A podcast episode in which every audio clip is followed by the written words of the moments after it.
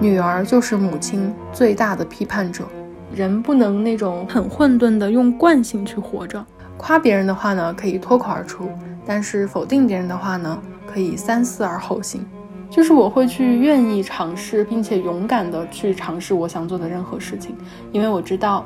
嗯，我的爸妈是永远支持我的。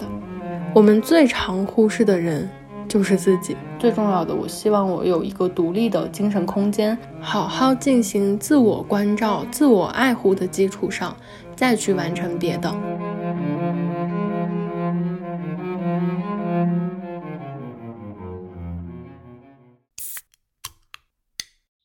Hello，大家好，这里是大宁，这里是声音版的大宁。不好意思，如大家所听见的这样，今天是我感冒的第。二天还是第三天，所以就是整个鼻腔这块还没有很清爽，所以大家听到这期播客的时候，可能声音跟往常会不太一样，希望大家海涵。那现在呢是二零二四年新年的第一个周末，我呢背上书包，带着电脑和相机，去了家附近新开的一家星巴克。这家星巴克呢是一家坐落在我通勤路上会路过的十字路口的一个旁边的店。在这家店里面呢，有一个九十度的转角，刚好就在店内形成了一个很隐蔽的小角落。虽然在店内很隐蔽，是一个没有人会在意到的小角落，但是呢，坐在这个位置上，抬起头呢，它的朝向却是那个人来人往的十字路口。下午两点，刚好被阳光温暖的普照。这个小角落呢，其实是我觊觎许久的。因为我知道这种角落会激发我很多很多的创造力，嗯，所以我每天上班的时候路过这家店，就会在想，我一定要在某个假期的午后，嗯，在这里好好的待上一会儿。那现在呢，就是这个午后了。那作为二零二四年新年的第一期节目呢，嗯，其实我之前有有过很多的想法，我想要用它画下一个新的起点。竖起一个新的标杆，让这一期节目呢成为我能够在新的一年好好去经营播客平台的证据。因为毕竟我去看了一下，我去年二零二三年一整年只更新了十期播客节目，大概嗯平均三十三天更新一次。确实跟很多周更的播客有差距太远了，但是呢，我想要跟大家说的就是，其实是我竭尽全力了，朋友们。所以呢，左思右想之后呢，我还是决定不要对自己抱有那种不切实际的幻想。于是这期节目呢，就就从我那种踌躇满志的新年新积雪，变成了想要跟大家絮絮叨叨的生活碎碎念。嗯，那。当我在谈论生活的时候，我在谈论什么呢？首先，我想谈谈我自己。那起因呢，是前段时间年末大忙碌，就是十二月底的时候，应该都是打工人最惆怅的一段日子吧。真的太忙了，各种年终考核，然后来年的展望等等等等，反正就是那段时间主业工作。到了年底的考核，再加上副业，我需要多平台的经营，每一个平台它都有自己的内容逻辑，然后你就要去思考每一个平台你要怎么去发。那段时间是我经历过，我觉得我最最最最忙的时候，就想内容啊，记思路啊，想主业的工作，想副业的内容等等等等，整个人的身体和精神状态都处于一种非常危险的平衡上，很极端。其实我自己特别特别累，但是内心呢有一个声音就跟我说，我不能停下来，我应该是游刃有余的。终于在有一天晚上和莫老师聊天的时候，他很认真的跟我说，他说，我觉得你对你自己一点都不好。啊，真的，那一刻就好像那种一个高速运行的机器。忽然被人按下了暂停键，甚至我的脑内都有那种机器长时间高速运行，然后忽然被停下来时候那种惯性的往前去冲，然后与空气发生的那种刷刷刷的声音，好像就真的在我整个脑内回响了好久好久。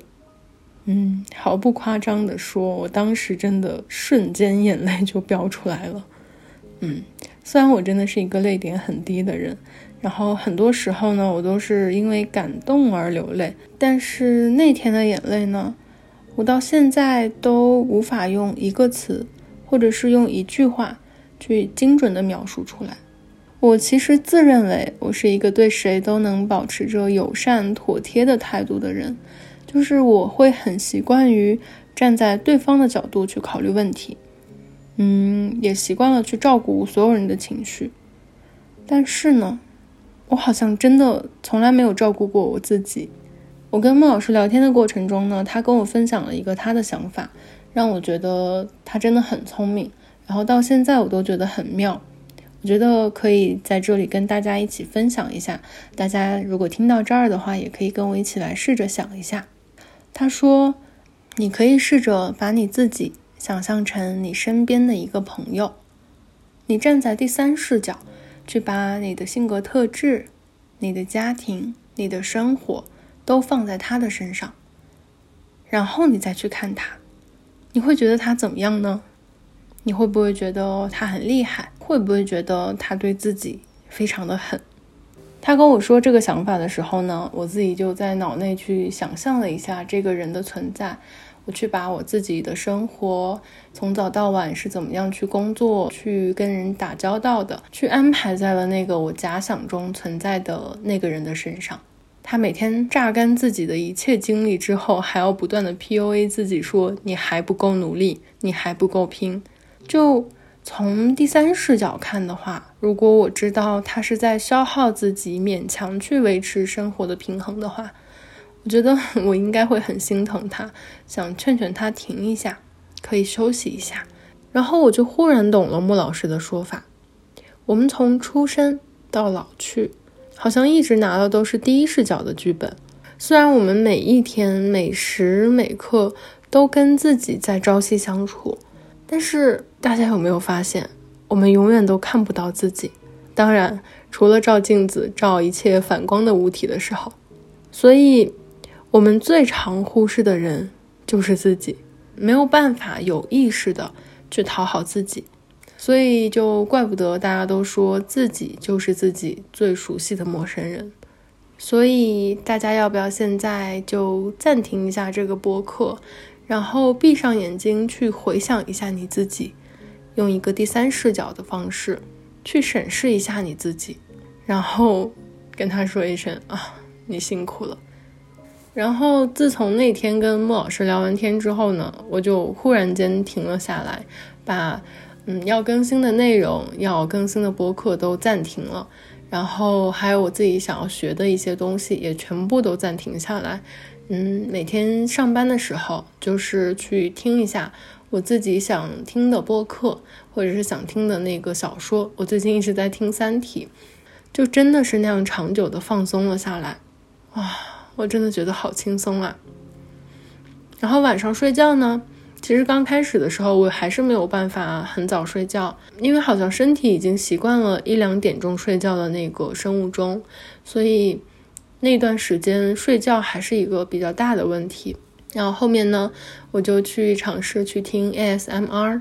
嗯，在睡前的时候呢，我去找我最听了之后会最快入睡的声音，然后慢慢慢慢的呢。就调整到了一点睡觉，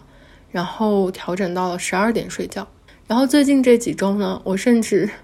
有的时候很困很困，我十点半就上床，十一点就睡觉了。这是我之前近两年来我从来没有十一点睡觉过，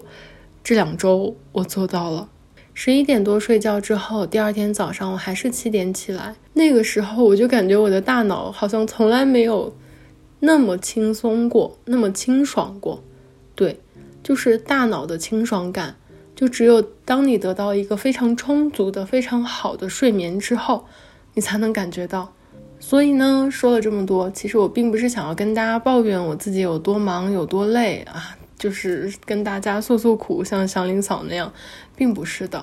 嗯，我想要用我的经历跟大家说一下，就是我知道在新年的时候会有很多人跟大家打鸡血，好好布局二零二四年，然后让大家在新的一年不要去荒废。但是我想要跟大家说的就是，新的一年，希望你所有的规划、所有的想法都基于一个前提：好好进行自我关照、自我爱护的基础上，再去完成别的。对。爱自己是第一前提。我这里说的爱自己呢，其实并不仅仅是犒劳自己一顿大餐，给自己奖励一件向往许久的礼物等等。其实我想说的爱自己，就请你一定一定要爱护好你自己的身体。我之前看到过一张动图，就是心脏在你的身体里面去跳动的那个动图。我当时看到那张图的时候，真的特别的感动，就觉得。你把心脏作为一个他者去看的时候，你会觉得他好努力的在跳动啊！他为了让你能够正常的走路，让你能够甚至正常的眨眼睛，都那么的努力的在跳，然后你却用熬夜去消耗自己的身体。然后我就告诉自己说：好了，你真的可以睡觉了，你需要休息，你真的要闭上眼睛休息，你要让自己的身体去回血，去放松。然后你就会忽然的心疼自己，然后心疼自己的身体，然后你就会很惜命的去睡觉。唉，感觉跟大家聊了好多乱七八糟的东西，真的是。还想跟大家聊聊什么呢？就是想跟大家来聊聊我的原生家庭。那我的原生家庭呢？我自己是觉得，如果用一句话来总结的话，应该就是：如果有下辈子，如果有来生。我还是一定要跟现在的爸妈做一家人，我还是要做他们的女儿，就是这么幸运，就是这么的满足。我从小到大应该都是那种非常幸运的小孩儿。我会觉得，其实我的这种幸运，它有一个背后非常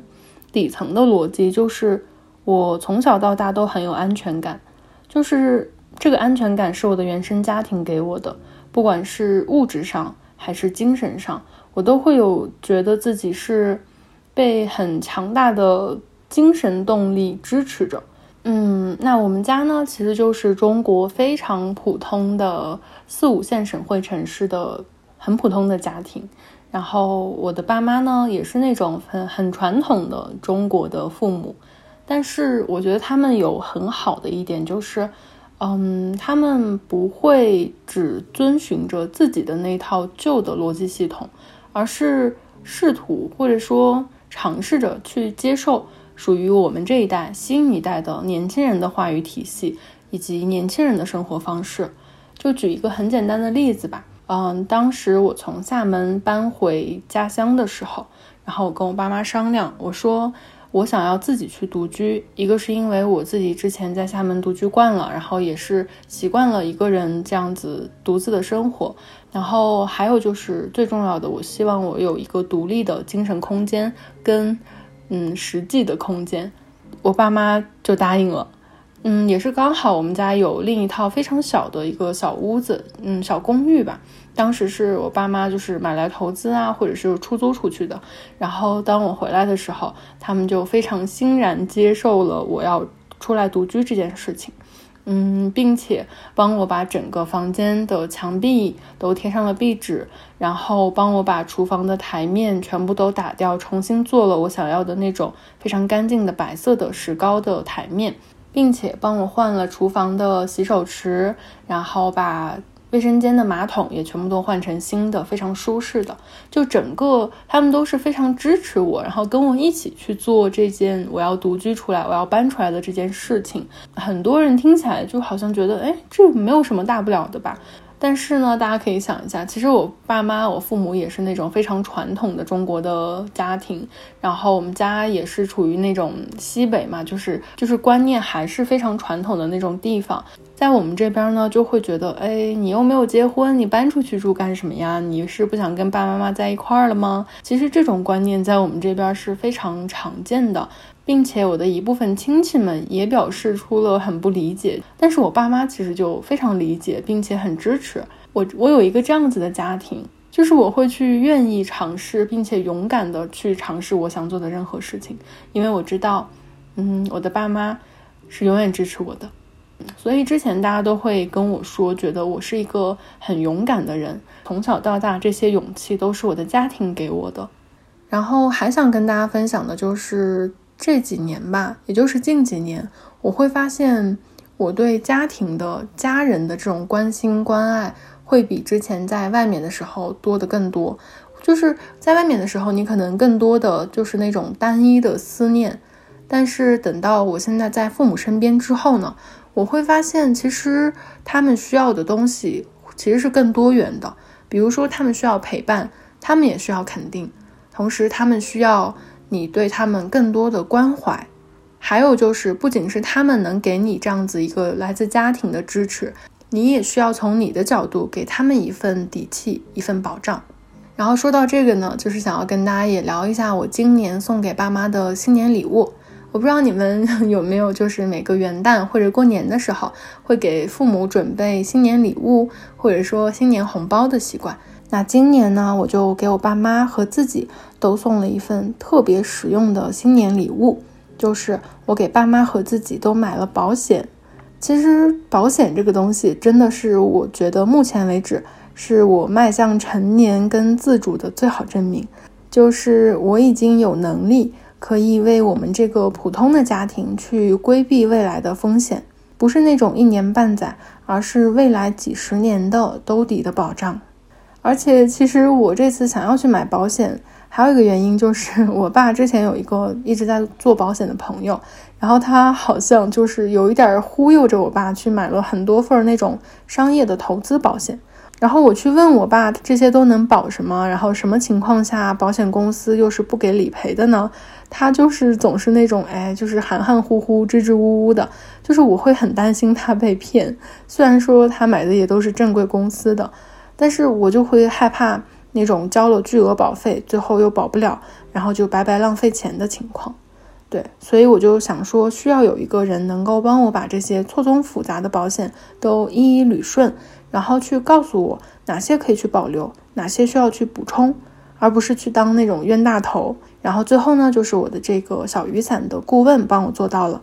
那小雨伞呢，它不是一家保险公司，嗯，而是一家全国性的保险经纪公司。就简单理解，它就是一个私人的保险管家，就可以根据每个人的健康情况、收入、预算等等，帮你去匹配那种更适合你的产品。而且它不会额外去收取费用，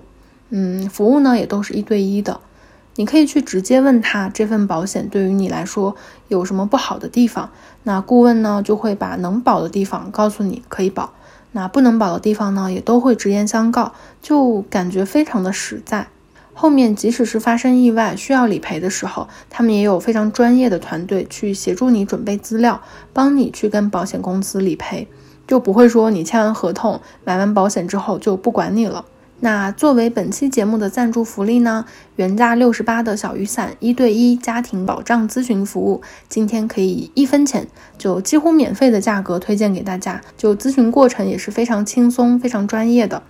嗯，就是那种你不论想系统的去梳理你的健康财务状况，还是想要去优化现在你已经买过的保险的保单，都是非常真心推荐，你可以去试试的。那获取这个咨询福利的方式有两个，第一个就是你可以在本期节目的简介中找到相应的链接。那第二个呢，就是可以去关注公众号“小雨伞”，并且回复“大宁”，还可以去免费领取一份保额一万元的女性防癌险，其中呢就包括了乳腺癌、宫颈癌等七种女性特定的癌症。我知道现在有很多人光是生活，光是活着已经很累了，就这些疾病、这些癌症听起来更是头疼。我觉得就是长大成人，就是要开始学会着为自己和为家人去负责。所以在我们有能力的情况下呢，我觉得可以为自己、为家里人撑起一把伞，这样即使遇到了意外，我们也可以有从容应对的能力跟底气。嗯，然后还想聊聊我们家的相处模式。那这个里面呢，可能就会聊一些，嗯，可能会跟大家大部分的中国家庭有相似的地方。在我们家呢，我妈处于一个沟通的桥梁，一个家庭润滑剂的效果。我生活里面重要等级排的比较靠前的部分，像这些事情呢，我会比较主动，并且比较愿意跟我妈去沟通。然后我妈呢，就会用她的语言、她的方式去表达我的意思，传达我的想法给到我爸。促成了我跟我爸的间接沟通，然后呢，就是对我来说比较重要的这些人生的大事，就可以在我们家比较顺利的进行下去。不知道听这期播客的大家有没有跟我们家一样的？我觉得应该大部分的家庭是这样子的吧，尤其是女儿独生女的家庭。然后我爸呢，他是那种。他会默默的去完成自己关心你、爱护你的那种举动，比如说，可能他做了十件、一百件他能为你想到的任何事情，但是呢，他可能连一句关心你的话都不会说出口，就是这样子的程度，就真的是中国的父亲都好像是那种隐忍的，不太愿意说话的，不太愿意表露自己内心的那种形象。其实这个也是我觉得，嗯，让我。性格里面比较隐忍、比较内向的来源吧。本人的性格其实就是集合了你的母亲、你的父亲，他们两个人性格特质杂糅起来，然后成为了你。然后其实我跟我爸妈的相处模式呢，也有一些我自己想起来是可以去改进，或者是我长大之后才反应过来觉得不太好的东西。就当然，这个世界上并不可能有一件事情是百分之百完美的，对吧？我觉得每个家庭应该都会有自己需要去改进的地方。我爸会习惯性的先否定，就比如说我能想到的一个例子就是，啊，我妈现在退休了嘛，然后她就会在家里面去给我跟我爸做午饭。那午饭的时候呢，其实我爸想的就是不要让我妈那么辛苦，嗯，就炒个米饭，我们配一点点小菜，就直接下饭吃就可以了。但是呢，其实我中午的时候是很想吃炒菜的。我妈就为了想要照顾我跟我爸两个人的胃口，所以就是既炒了米饭，然后又炒了菜，还弄了一点之前的别的花样，反正就弄得反蛮多的。然后端上桌子之后，我爸就会习惯性的、下意识的说：“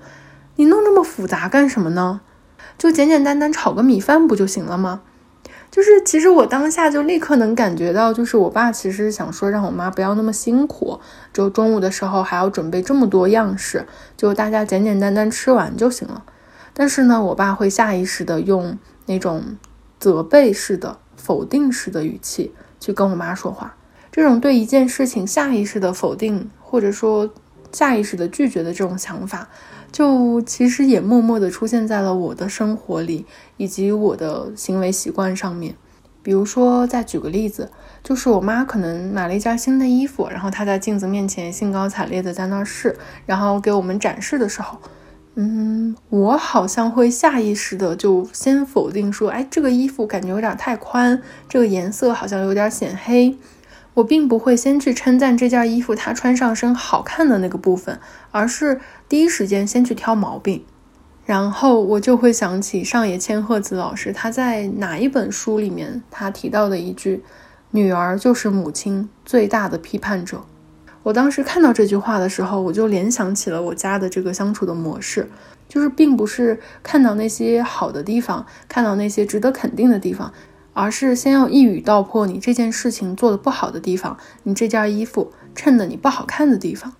然后有了这个思考之后呢，我就会主动的有想说做一些改变吧。就比如说我爸再去跟我妈说这个你做的太复杂了，你弄这么复杂的饭干什么呀的时候，我就会主动跟我爸说，你明明是想要让我妈不要那么累，不要那么辛苦，你干嘛要说反话呢？然后我妈就会在旁边附和说：“对啊，对啊，你就不能说点好听的吗？你就不能说点好话吗？等等。”虽然说父母现在的这种行为方式已经是长达四五十年这么久了，可能完全改变不了了，但是我也希望能够把一些不好的地方去敲敲打打，让它裂个缝也好。我觉得我们都是应该为这个家变得更好去尽一份自己的责任的。对于我自己呢，我也是会在我想要去习惯性的、下意识的否定的时候，先赶紧提醒一下我自己。夸别人的话呢，可以脱口而出；但是否定别人的话呢，可以三思而后行。这应该也是我去年一整年的家庭生活中，我有给自己思考出来的一个小的想法，并且有默默的在做改变、调整。然后，当我想要去聊生活的时候，我还想去聊的就是，嗯，关于新年的一些规划跟一些想法。那因为这也是二零二四年的第一期节目嘛。所以也想跟大家在这边稍微的去梳理一下，就借由这期播客跟我一起去梳理一下我对这新一年的一个大致的想法。其实我并不是想要跟大家去做那种非常完整的二零二四年的布局跟准备，那会让我觉得真的好有压力呀。虽然我前几年都是这样干过，但是我发现每一年当我在年底会回顾的时候，我就觉得啊，怎么好像并没有完成任何事情。就让我很焦虑，所以就是近几年，我好像开始没有再去认真的去做新年规划这件事情。但是我觉得你人不能那种浑浑噩噩的混沌的生活，你还是需要有一个大致的方向。就并不是啊，一我要看多少本书，二我要瘦掉多少斤什么什么的。但是生活是需要有一个盼头，有一个大致的方向的。嗯，前一阵我看到了一个视频，他是一个剑桥大学毕业的，现在正在创业的人，他拍的，就叫做如何让这一年成为你人生中最棒的一年。我很认同他在视频里面用生命之轮来复盘人生的这个方法。大家不要一听就觉得哇，感觉好宏大的一个计划。你刚刚不是说你不做计划吗？怎么就突然就这么宏大了？用生命之轮来复盘人生，但其实大家不要把它想的有那么的复杂，那么的隆重。其实就是在纸上，你随便找一张纸都可以，然后去画一个圆，然后呢把它分成九份儿，其实就是可以用这九份儿把生活分成三大方面，九个小部分。哪三大方面呢？第一就是健康方面。可以分为你的身体、你的智力、你的精神。第二就是人际关系方面，可以分为恋爱、家庭、朋友。那第三部分呢，可以分为工作方面，就是目标、金钱、成长。然后可以在这个圆的外面再画一个圈，加上快乐的部分。嗯，然后你就可以把它们分别进行打分，就比如说在健康方面，去年检查出来的体检，或者说去年一整年整个人的身体状态、整个人的精神都不是很好，那你的分数可能就十分里面就得了五分儿。然后你就可以把每个大的方面中最低分的那个部分给圈出来，那这个呢，就是你今年可以去重点努力的方向了。我觉得这个方法其实非常的简单，然后它可以让你把。嗯，生活中大部分你需要去在乎的东西，你需要去靠自己的意志力、靠自己的主观能动性去调动起来、去努力的东西，全部都归纳总结，并且捋顺。只要你有这个意识，能够知道你今年去重点努力的方向。那你就不会有那种无头苍蝇到处乱撞的感觉，然后也不会特别的迷茫，就觉得好像处于深海之中，你不知道该往哪儿去，不知道该游向何方。这个方法是那种很简单的，就可以给你亮起一座灯塔，给你一个大致前进的方向、努力的方向的方式。觉得大家都可以去尝试一下。好的，那这期播客呢，我真的是，哇，感觉胡言乱语聊了好久。就是我只写了一个大概的大致的脚本，就比如说我想聊聊自己呀，想要跟大家说一定要关心自己的身体呀，啊，比如说我想聊聊原生家庭呀，想要跟大家说一下真的一定要去买保险呀，然后还有想说可以去聊一下对新年的规划。就当时就是写脚本的时候就写了这个大致的框架，但是我感觉我说的时候可能。就是胡言乱语，前言不搭后语啊！我都不知道这期播客剪出来是多么零碎。其实我不知道这种闲聊类的生活碎碎念，大家会不会喜欢听？因为我觉得我现在是那种我能在生活里面去想到、思考到一些很零碎的小的东西，但是我没有办法把它，嗯，串成一个很庞大的、很完整的体系。我只能那用那种很碎片化的、很碎片式的方式跟大家去聊出来，希望用一个声音的方式把它记录在这里，然后等到我很多年后再去回听的时候，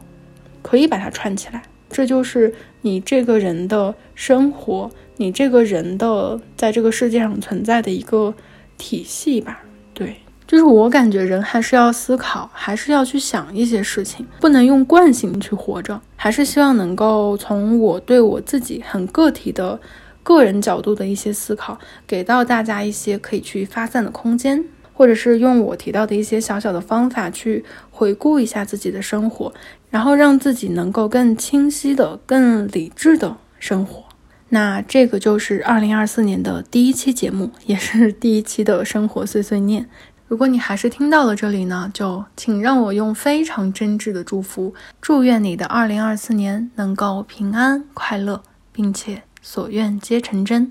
好了，那还是感谢你的收听，我们下期见。